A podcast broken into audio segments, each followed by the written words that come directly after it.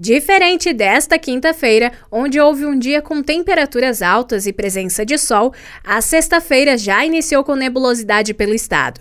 Esse clima, com presença de chuvas, se formou ainda nesta madrugada. A frente fria se forma ainda mais nesta sexta e pode provocar temporais isolados pelo Rio Grande do Sul.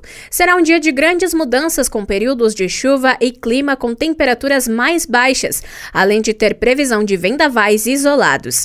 Essa nebulosidade tende a se espalhar rapidamente pelo Rio Grande do Sul e Santa Catarina até o início desta tarde.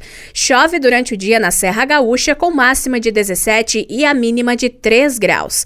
A região metropolitana também terá um dia com chuvas, com a máxima atingindo os 17 e a mínima na casa dos 7 graus. Com informações da previsão do tempo, da central de conteúdo do Grupo RS Com, repórter Alice Correa.